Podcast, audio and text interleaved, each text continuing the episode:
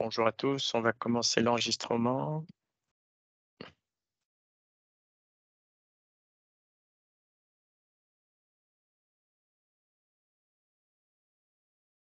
Donc hier, les bourses européennes ont clôturé euh, globalement en baisse hein, après les gains de la semaine dernière, euh, digérant des, des indicateurs d'activité PMI qui ont souligné, la faiblesse de l'activité économique en Europe. On a une bourse de Paris qui a reculé à 0,48%, mais est restée au-dessus des 7000 points.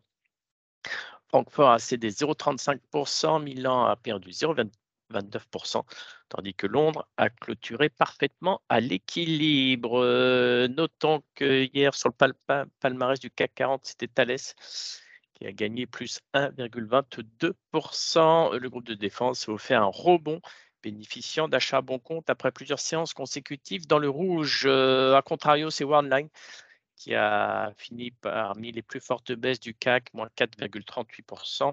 Le spécialiste des services a subi des prises de bénéfices après quatre séances consécutives de hausse. Euh, notons également hier que Telecom Italia a abandonné 3,35% hier après l'annonce dimanche de l'approbation par le conseil d'administration de l'opérateur Télécom de la vente de son réseau fixe, fixe au fonds de capitalisation KKR.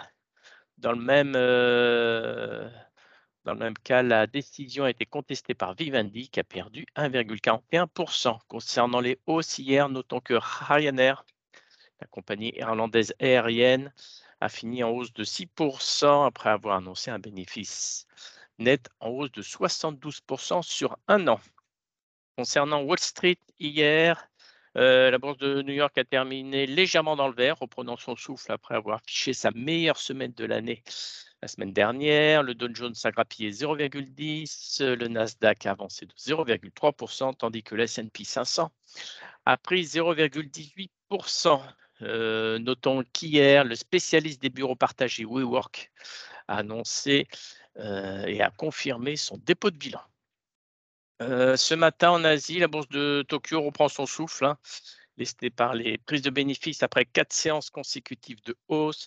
On a un Nikkei qui perd 0,81%, tandis que le Topix, l'indice élargi, lâche 0,48%. Même topo euh, sur les bourses chinoises. Hein. On est en baisse ce matin après trois séances consécutives de hausse. Sur le marché de l'or noir, il n'y a pas beaucoup de changements. On a un prix du baril euh, WTI qui est parfaitement stable ce matin aux alentours des 80 dollars, tandis que la monnaie européenne se stabilise à 1,07 comme hier. D'un point de vue micro après clôture, il y a Téléperformance qui a annoncé un petit profit warning. Ils abaissent la prévision de croissance organique à environ 6% pour 2023. Le chiffre d'affaires au T3 est ressorti en dessous des 2 milliards. Donc le consensus attendait 2,08 milliards. La banque suisse UBS a annoncé ce matin une perte nette plus haute qu'attendue pour le troisième trimestre de 785 millions de dollars.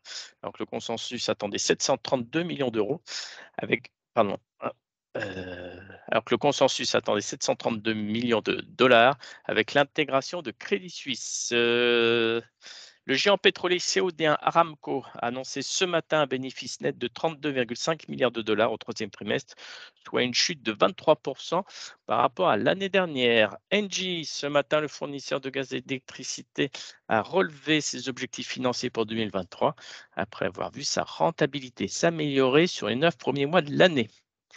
Capgemini a confirmé ce matin ses objectifs pour 2023 après avoir vu son chiffre d'affaires lesté au troisième trimestre par des effets de change négatifs.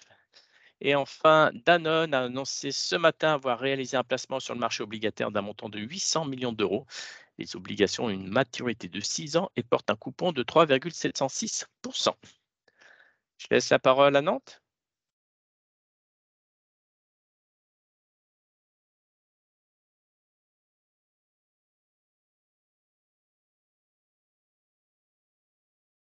Bonjour à tous. On commence avec CGG euh, qui a enfin dégagé un résultat net positif pour le T3 de 8 millions euh, de dollars contre une perte de 2 millions un an auparavant. Euh, le résultat opérationnel des activités est en hausse de 31% et le groupe a dégagé une marge de 11%, soit légèrement supérieure aux attentes. C'est tout pour nous ce matin. Merci beaucoup. Concernant les changements de recommandation sur BMW, il y a Goldman euh, qui confirme sa recommandation à neutre. Et enfin, sur HelloFresh, Goldman, après le parcours du titre, reste à neutre sur le dossier. En termes d'agenda du jour, on aura à 14h30 la balance euh, commerciale. Et concernant l'analyse technique, donc là, il n'y a pas beaucoup de changements par rapport à hier. Hein. On aura un futur CAC qui ouvrait en légère baisse de moins 0,4%. On était au jour neutre à court terme au-dessus des 6950 points. On va quand même surveiller les 7000 points qui sont un peu symboliques.